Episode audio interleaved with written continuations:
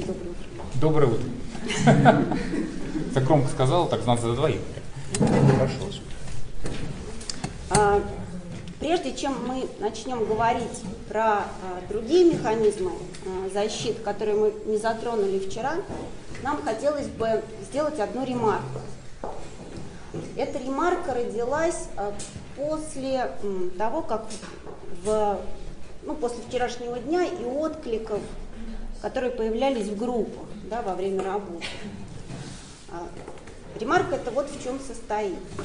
А, ну, в частности, в той группе, где я работала с Сережей, было такое ощущение, что как будто бы механизмы защиты воспринялись как нечто такое, что вообще с неким знаком минус.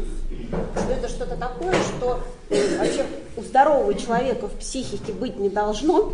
Нужно, значит, как-то человека от этого избавить, ну и тогда он станет новенький, прекрасный и совершенно без патологии. Так вот, а, это не то чтобы не совсем так, это вообще не так.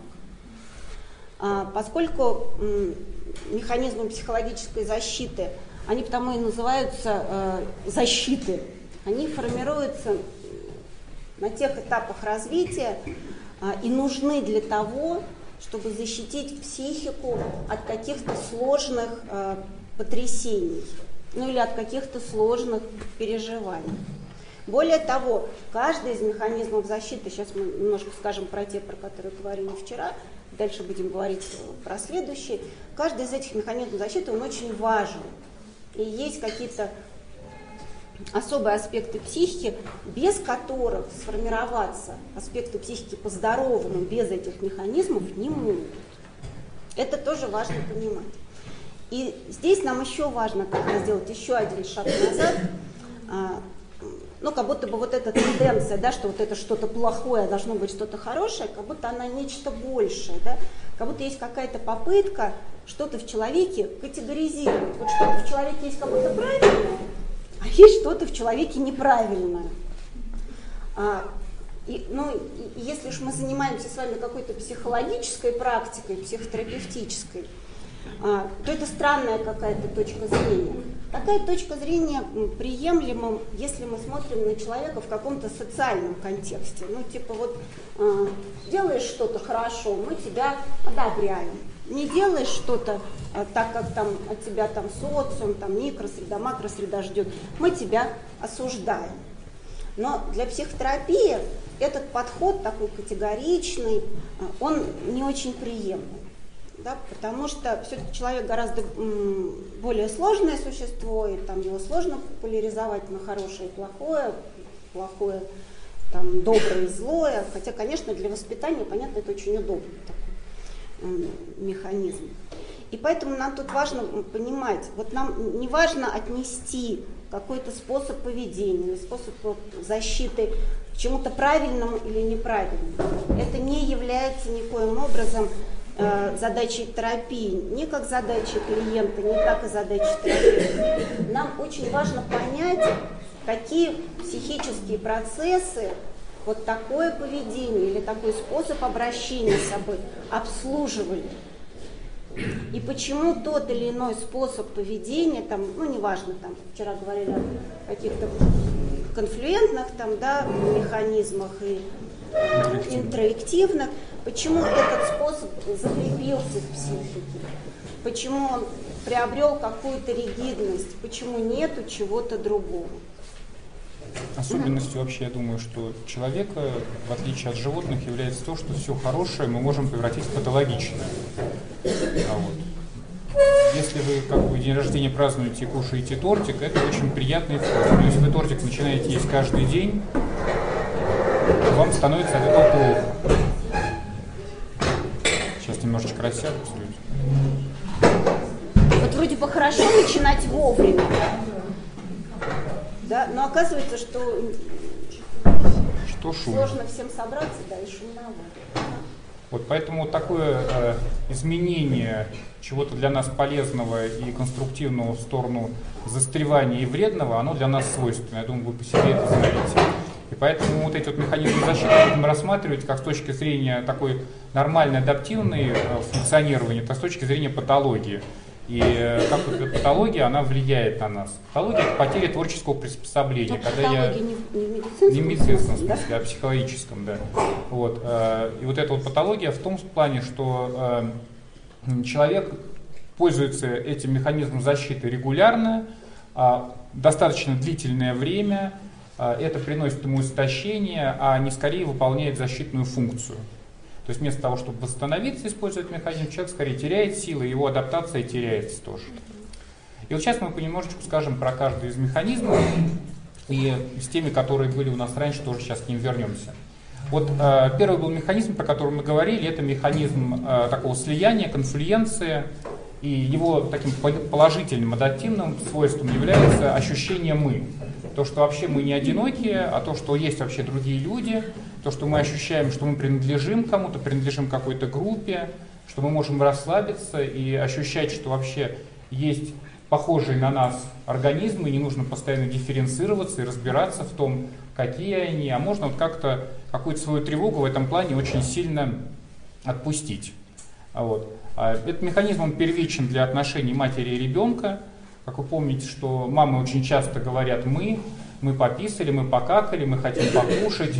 Вот. И в этом плане это такое слияние, в котором ребенок действительно рассматривается как что-то общее между мамой вместе с мамой. А поскольку у ребенка достаточно мало потребностей, то, в общем, э, попасть несложно. Он хочет либо пописать, либо покакать, либо тепленького чего-то прижаться и Нет, еще он хочет уснуть. есть, спать, есть спать. безопасности, вот, Да. чтобы ему было сухо. Ты как мама больше знаешь, я примитивно смотрю. Три и не, и не больше. Все-таки, все-таки, ну просто может быть мужчина три, а женщина.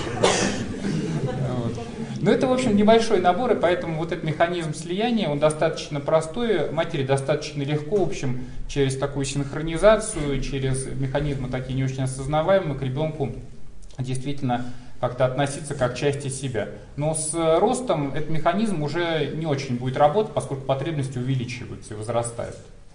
А какой же патологический у нас получается такой способ использования слияния? Подожди секундочку. Да, Но давай. я думаю, что это еще какое-то очень важное а, такое переживание для человека. И он, оно тоже обеспечивается конфлюенцией. Вот ощущать, что есть что-то большее, чем я. Что-то есть такое, что больше, чем я, чему я могу принадлежать. К сообществу? Ну, там, да? сооб- ну, сначала там, к семье, да, потом там, к какой-то микрогруппе, потом к сообществу. Это очень важно. Это, ну, мы, конечно, время ратуем за индивидуацию, за то, чтобы человек там, сам себя, значит, мог поддержать, но это крайне важное переживание, да, оно такое более глубинное, но присутствующее.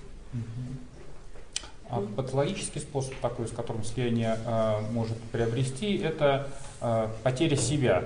То есть, когда я не чувствую своей идентичности, а я все время соотношу себя с другими людьми. И также это невозможность дифференцировать свои собственные потребности и желания. Я все время нахожусь в неком ощущении, что есть какие-то потребности больше, чем мои, и скорее больше их вижу и к ним отношусь, чем к своим индивидуалистическим.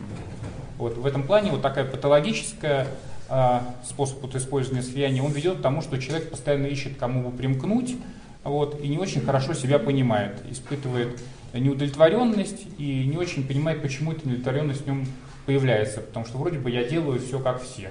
Вот, но поскольку я такой индивидуали- инди- индивидуалистический организм, то мне иногда что-то нужно не как всем. А вот слияние в этом плане это теряет эту возможность, и мы тогда скорее больше испытываем дискомфорт. А, вариант, когда э, вы попали в такой патологический механизм и э, слияние используете его, и что же происходит с вами, когда он разрушается, какие вы чувства испытываете? А, прежде всего, человек испытывает очень сильную злость, потому что а, его отделяют от чего-то большего, чем он, того, что давало ему ощущение безопасности, комфорта, можно было ни о чем не думать, меньше сил тратить, а тут появляется дифференциация. И второе переживание, которое появляется, это чувство одиночества. Депрессия. Такое, что я вот отделен от других людей. И часто вот это вот переживание, которое сопровождается депрессией. Мгм. Ну, вы, наверное, все его тоже знаете, мы, потому что здесь все-таки люди зрелые, все из вас переживали первую несчастную любовь. да, когда вот есть такой выход из отношений, когда в силу каких-то причин, да, какая-то близость была нарушена, вы становитесь равны сами себе, и вроде бы это прекрасно, вот он я, но вы все время ощущаете дефицит да, другого, какое-то вот ощущение пустоты, а, какую-то потерю энергичности, какую-то ненаполненность, такую, ну, энергетическую такую сильную фрустрацию. И вот это вот э, разрушение мысли сопровождается вот, одиночеством и злостью. А, если мы эту стадию проходим, то мы можем как-то, пережив эти чувства, оказаться больше как-то ощущая себя и больше себя сепарируя от какой-либо группы и от своего окружения. Следующий механизм – это механизм интроекции, о котором мы вчера тоже с Федей говорили. Его адаптационным смыслом э, и функцией является возможность принимать от других людей какие-то полезные знания, навыки, опыт вот, и опираться на них.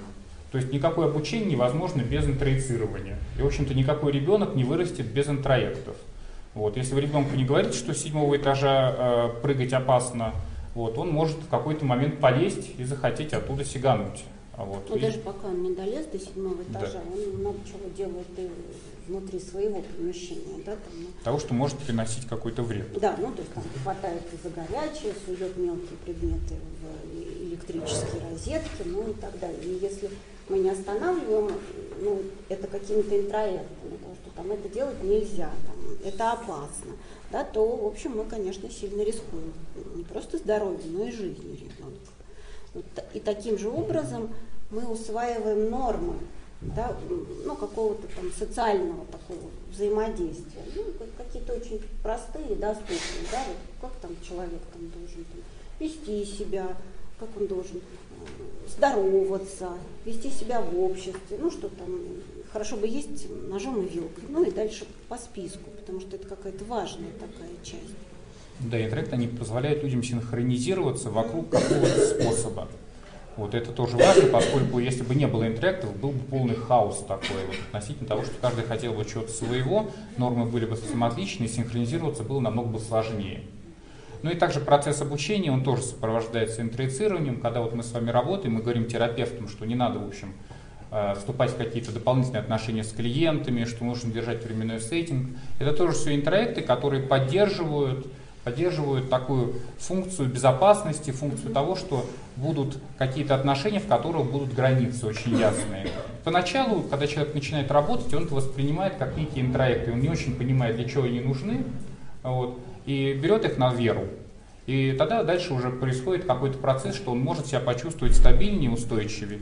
Со временем там эти интроекты можно разжевывать, безусловно, и понимать, для чего они нужны, обсуждая или через свой собственный опыт. Вот он, наверное, у всех появляется и на интенсиве, когда какие-то интроекты разрушаются, и вы чувствуете, что это вот привносит что-то тревожное, неопределенное в отношении или какие-то сложности приносит. Ну, там бывают возможности, наоборот.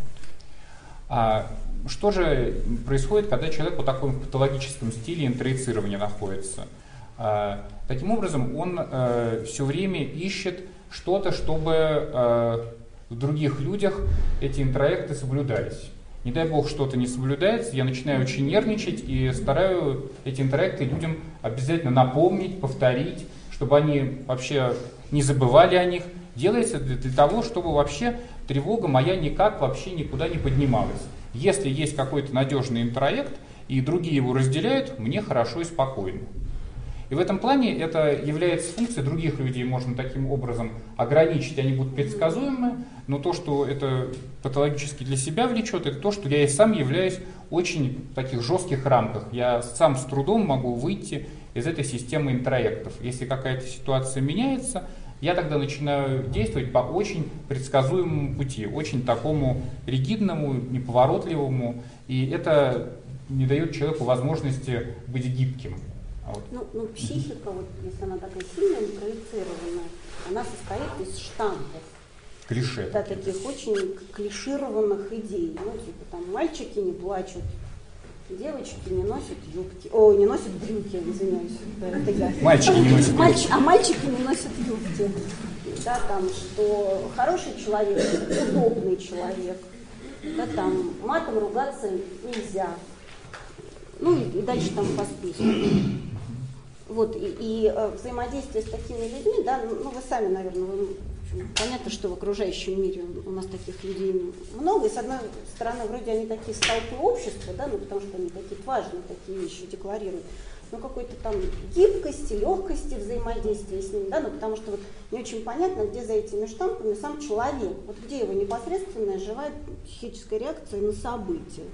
Вот, да, интроект, они такой носят очень ограничивающий характер.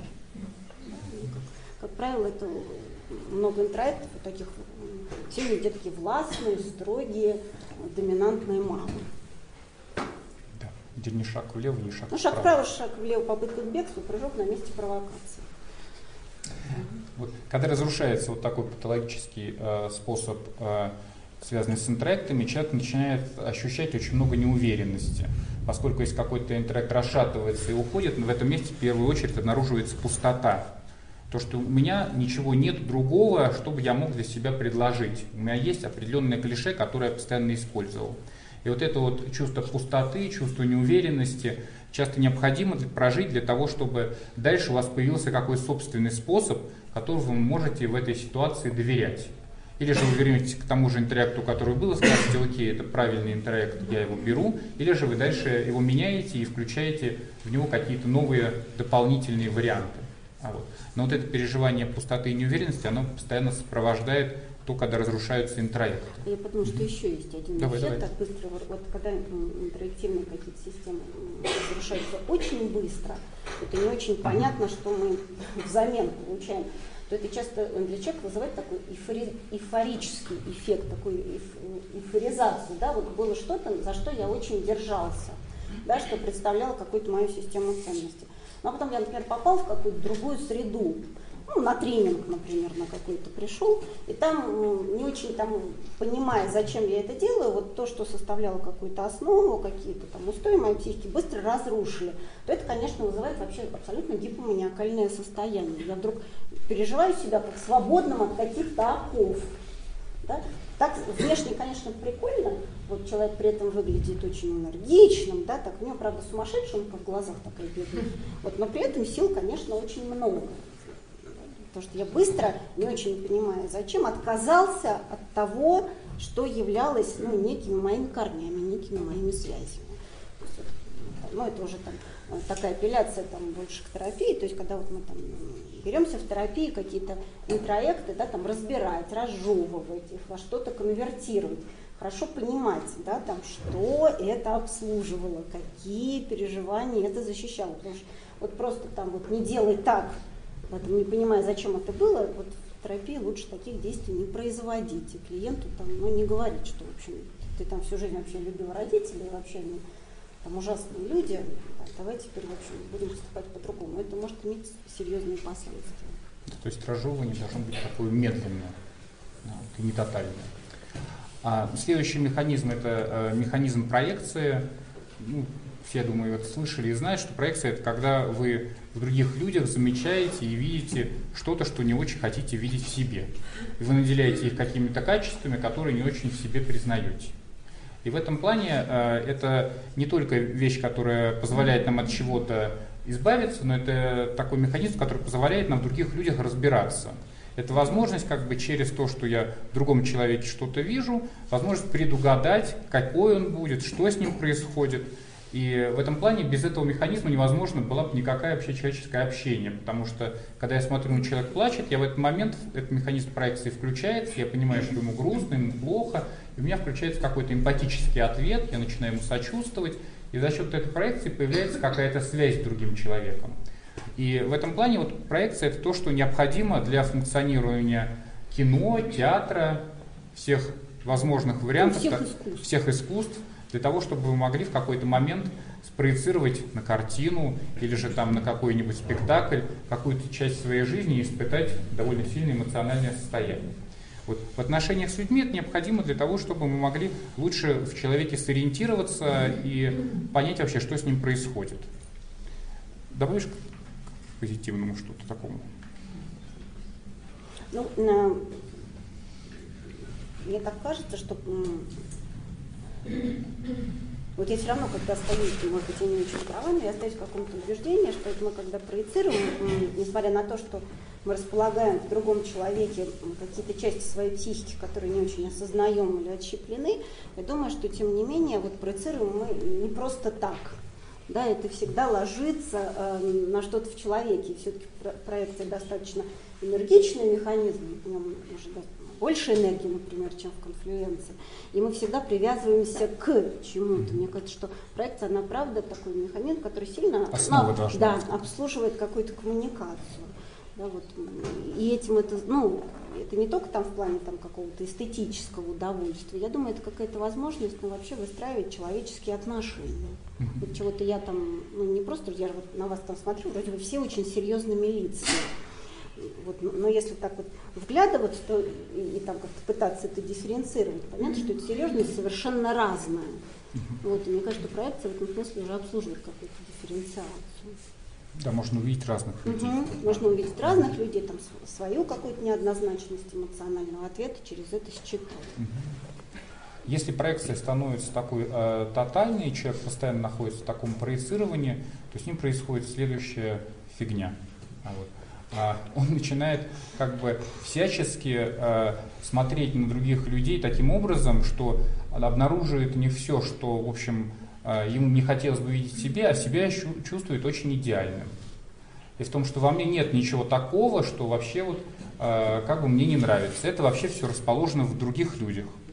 И в этом плане очень легко э, впасть э, в то, что в преследование того, что в паранояльность, да, в крайности преследование того, что вот у других все не так развивается, они не так живут, не так сидят, не так лежат, а я-то вот все это делаю правильно и хорошо. И в этом плане это такой механизм, который в патологическом варианте обрекает человека на одиночество. Потому что я все время как бы в других людях располагаю что-то, что меня от них как бы одновременно и притягивает, одновременно и отталкивает. Но я не могу с ними никак оказаться вместе. Потому что вот это вот проецирование, оно не позволяет заметить, что во мне это тоже что-то есть. И если вот нету вот этого обратного хода, как вы помните, что для работы с проекцией, так и в жизни, или в терапии, необходимо, чтобы вы в какой-то момент, смотря на человека и думая, что увидите в нем какую-то грусть или злость, или какое-то недоверие, присвоили это и себе, что вы тоже в этот момент это можете испытывать. если вы себе это можете обнаружить, вы можете с этим человеком найти какой-то общий язык, вы можете с ним приблизиться. Если вы это обнаружить не можете, вы все время будете находиться на дистанции от него. Но это не только uh-huh. про человека. Вот какой-то год, наверное, назад вдруг я ездила на машине по Москве, и вдруг я в какой-то момент поняла, что я вот как не еду, у меня все время мусоровозы впереди. Вот, вот, вот как вот я не выстраиваю, там, как я не перестраиваюсь из ряда ряд, я все время вижу мусоровозы, думаю, ну, они же, понятное дело, там вот это все, значит, висит, такое все мерзкое, подванивает. Вот, и, и было как-то это все невыносимо. Вот, и, и я так несколько дней ездила, потом думаю, нет, надо, наверное, какой-то мусорок у себя вообще поискать, как-то где-то собственно. Вот, вот это. Подванивание. Да, подванивание. И как-то почему-то рассосались мусоровозы каким-то удивительным образом, стало поменьше. А? Нашелся? Ну, а то. Если поискать, то всегда найдется. Точно так же бывает вот с таким вот реакцией отвращения, такое что-то вот э, вовне, и потом можно поискать в себе что-то такое подваливающее. Также вот часто с реакцией злости очень много э, похожих механизмов проецирования. Когда вы ходите, вам все время попадаются какие-то агрессивные компании, э, все время видите, что люди дерутся, вот, и все время находитесь в состоянии, что вообще мир какой-то жутко небезопасный, все время вокруг что-то происходит. Но тоже повод вообще как-то вернуться к себе и поискать, что же со мной такое происходит, что с моей агрессивностью. Вот. Ну, это же не на кого я там агрессивен. Ну, это же не только в отношении каких-то там, да, там ну, таких сложных переживаний, как злость там, или там, отвращение. Это же может быть как и некого позитивного содержания. Но вы смотрите на какого-то человека и думаете, ой, ну какая красавица, ну как за собой следит, ну какая умница, да, там, а то, что, ну, просто так не проецируется в это из какой-то внутренней феноменологии про, проецируете, да, что не просто так вы, да, там что-то замечаете в человеке, да, а, вот оно часто забывается или вытесняется, не обязательно. Коль уж мы говорим, да, что мы стараемся не категоризировать, да, во всех механизмах есть когда разрушается вот это вот э, тотальное такое проецирование, человек испытывает прежде всего очень сильное чувство собственного несовершенства. что если все, что я расположил э, вовне, я вдруг начинаю обнаруживать в себе, для меня это является часто шоком и ощущением того, что вообще я жутко неправильный и чувством стыда, и меня нужно от других людей э, убрать, или ко мне больше никто никогда не подойдет, коль я такой. Вот. И первым эффектом это является не укрепление себя, своего я, а скорее больше ощущение, что со мной что-то не то. Что вообще со мной что-то происходит такое, что вот я допустил, и теперь вот во мне какой-то изъян есть. Это часто вот как раз со всякими разными переживаниями, которые нам необходимо понять и почувствовать, что их можем испытывать. А вот, что можем испытывать отвращение, злость, какой-то стыд. А вот. И вдруг мы все это обнаружим, думаем, как же так-то вообще? Вот, как-то жил без этого раньше, было хорошо, все вовне было, а теперь это в себе есть. И вот это расширение собственного ассортимента, оно переживается вначале как что-то такое очень сложное. А следующий а, механизм это ретрофлексия. Это когда вместо того, чтобы направить какую-то свою активность вовне, что-то поменять, что-то сделать, для себя удовлетворяющие свои потребности, эта энергия останавливается, направляется человеком на себя. То есть вместо того, чтобы что-то менять вовне, я начинаю делать что-то с собой.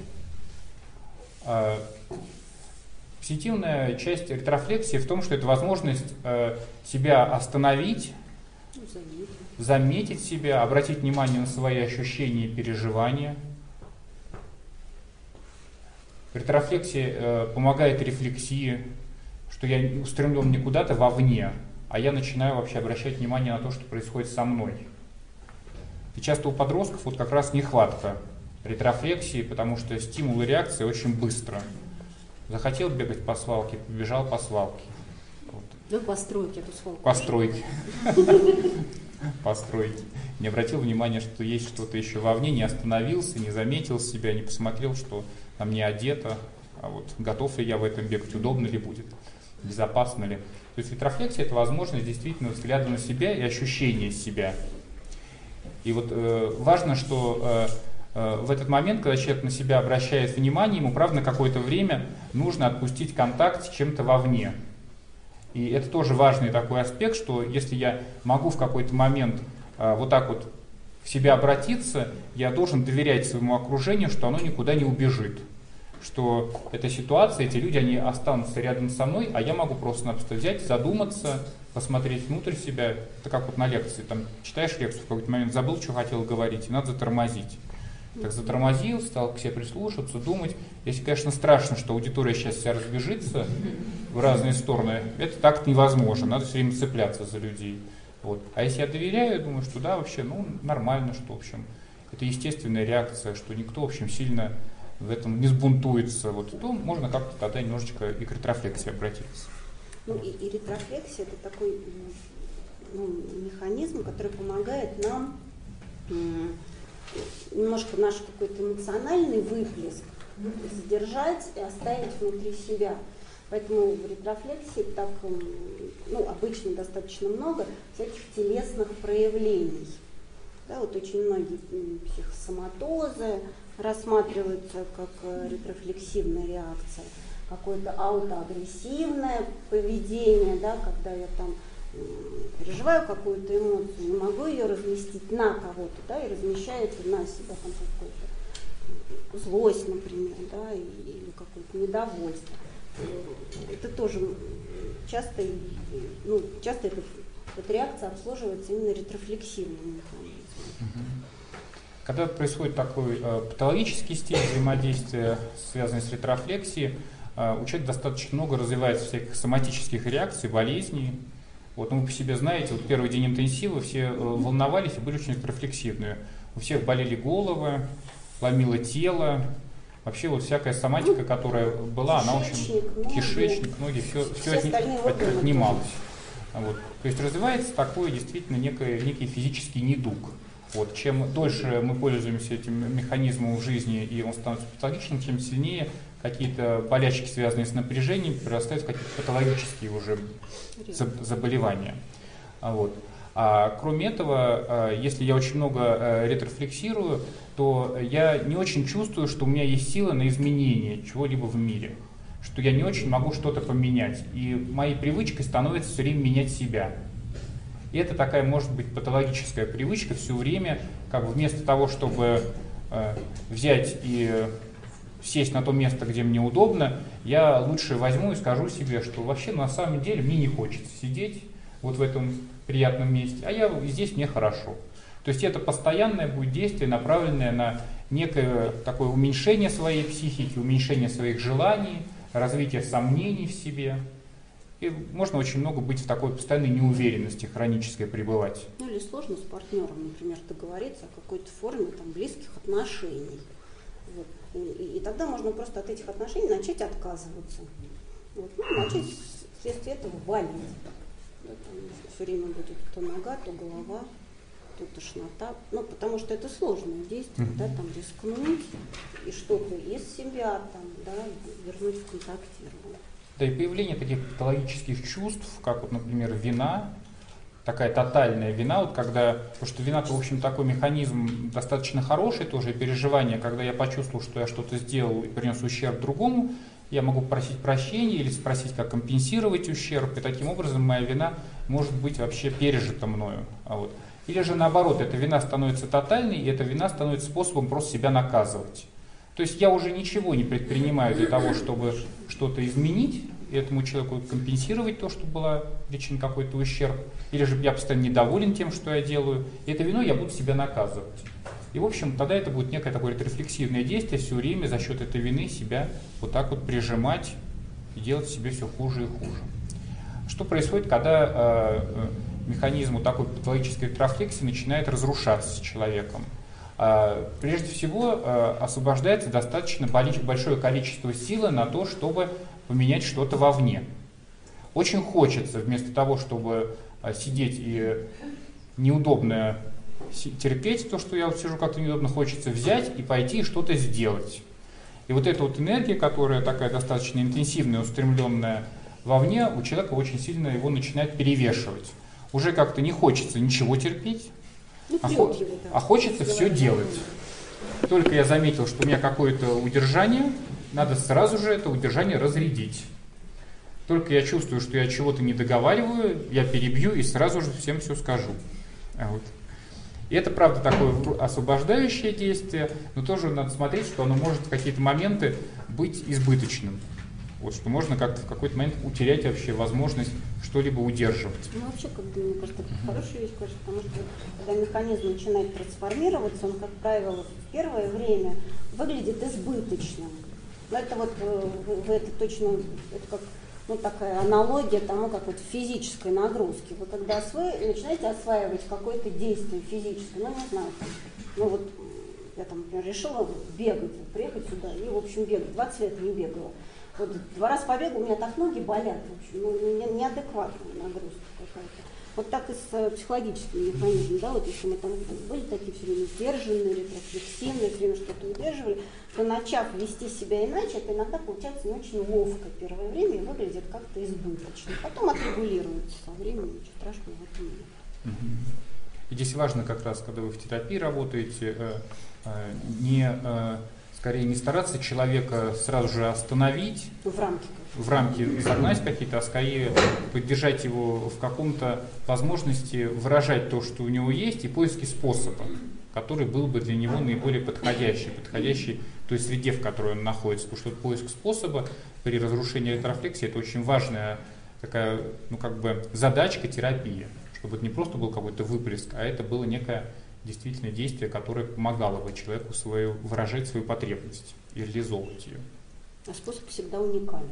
Да? Это ну, правда. Понятно, что способ там, связан с человеком, что способ всегда уникален, и то, что для нас там, может быть, кажется каким-то там, что-то он как сидит и плохо свою рефлексию разряжает, не дорабатывает, а может быть человек там на грани своих возможностей уже там, да, сейчас в это вкладывается, там, взаимодействует. Способ всегда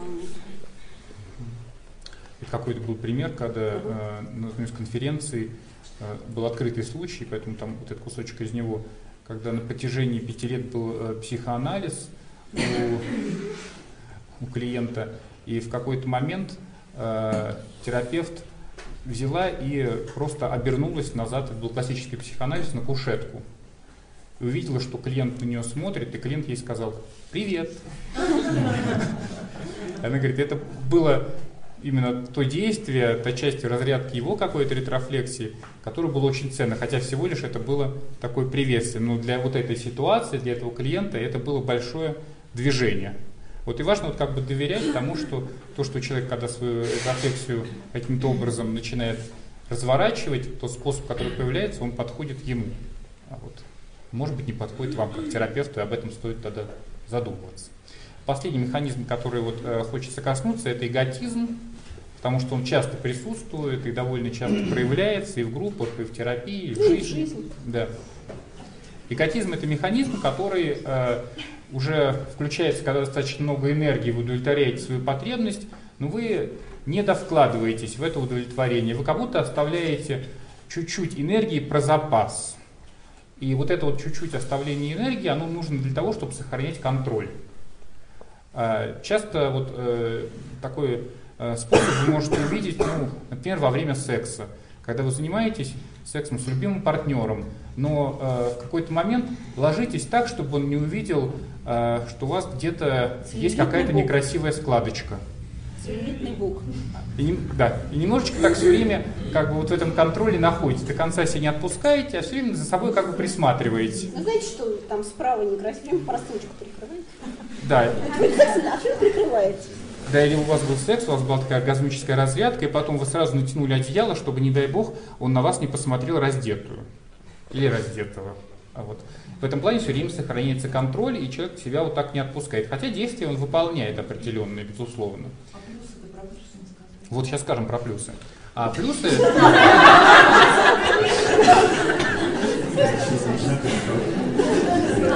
А в этом и есть плюс. Я всегда красивая.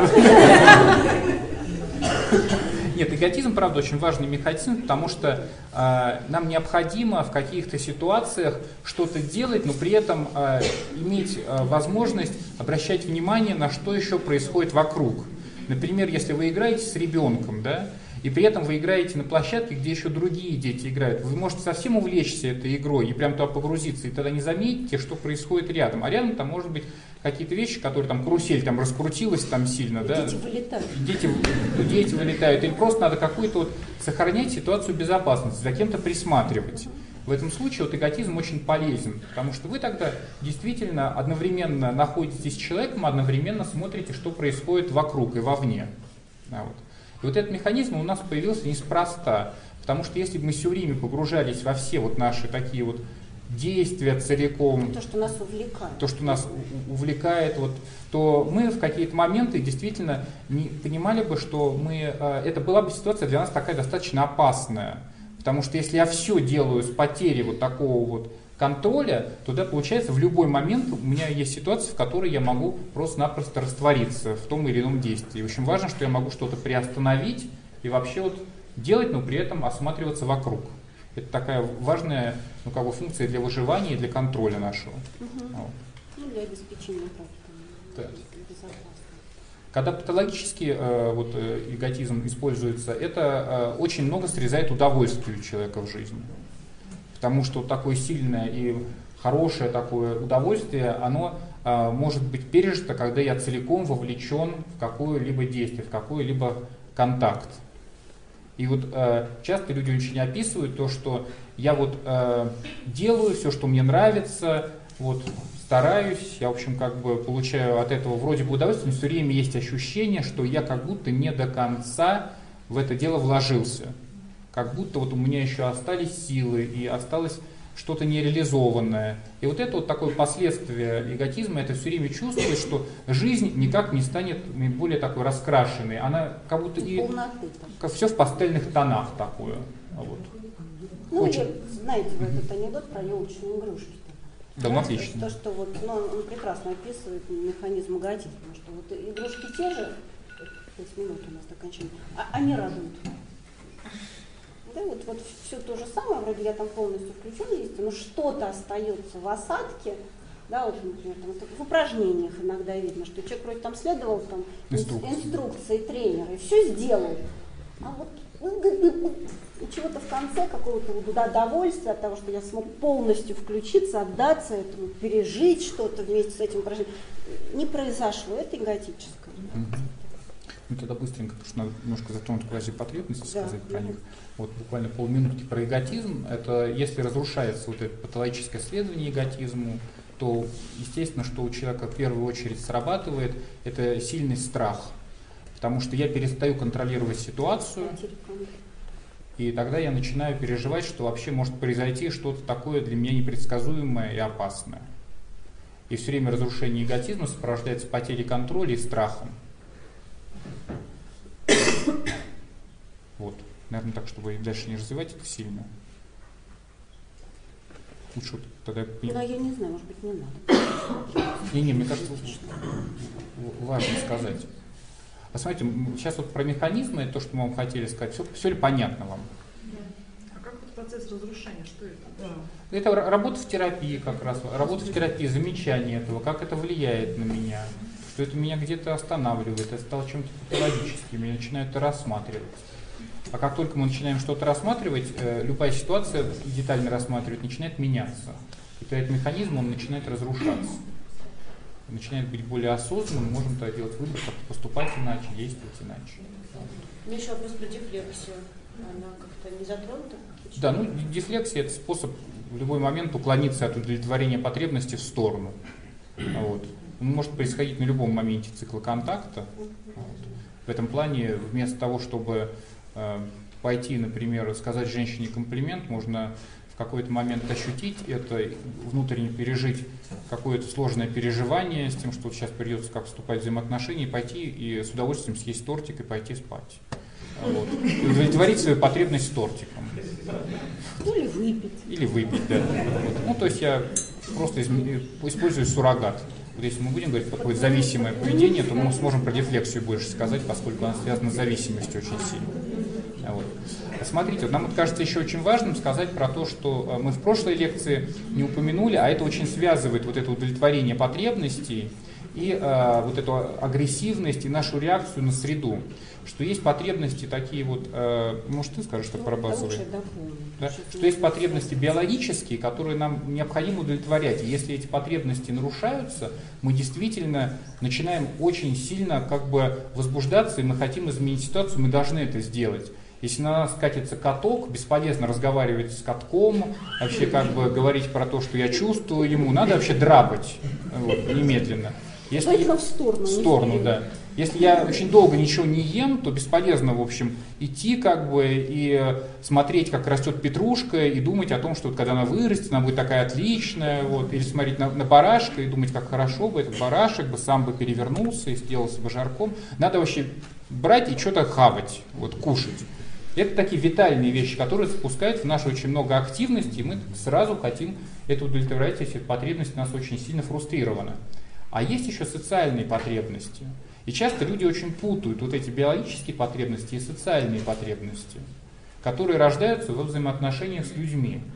И часто, например, когда мне другой человек говорит, ты мне не нравишься, я начинаю воспринимать это как такую угрозу, как каток. И что я в ответ делаю? Я либо убегаю, либо я этого человека хочу уничтожить немедленно Сам в каток пытаюсь превратиться. сам его стараюсь изменить.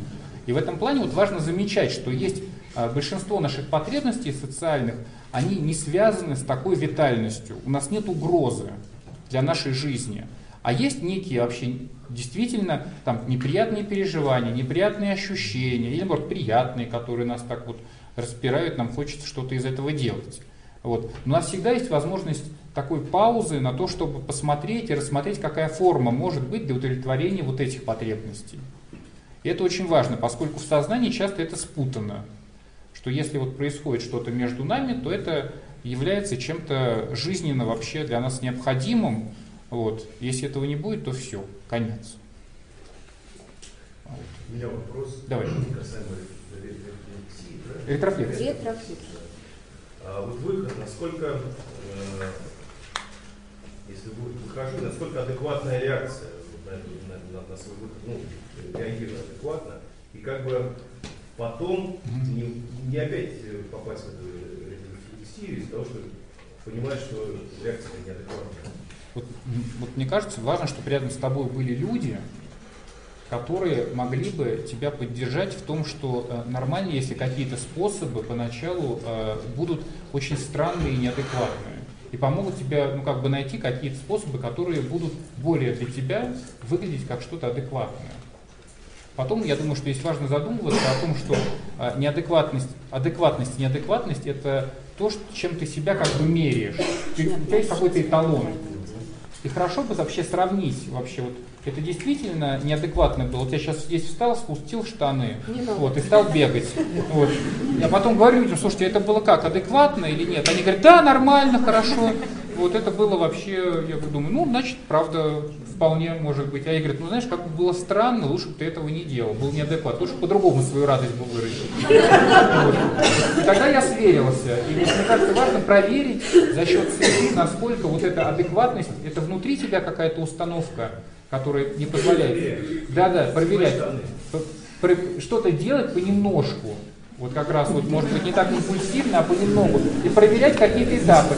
Стал уже, говорит, сейчас буду, говорят, Шаша. Шаша, подожди, не надо. Давай подумаем, что другое может быть. Я просто думаю, что вот мы а, в силу того, что мы очень такие социальные существа, и у нас очень жесткие там а, ну, нормы, в которых мы живем, у нас часто представление о нашей неадекватности сильно преувеличено. И у нас такой, у нас вот как будто там граница нашей адекватности, она очень смещена.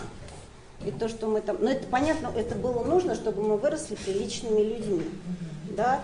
Но в общем-то стока там контроля и стока сдерживания, сколько мы в обычной жизни демонстрируем, в общем, стока, ну людям, например, для установления отношений, стока не надо. Хорошо, спасибо. На этом Спасибо. заканчиваем.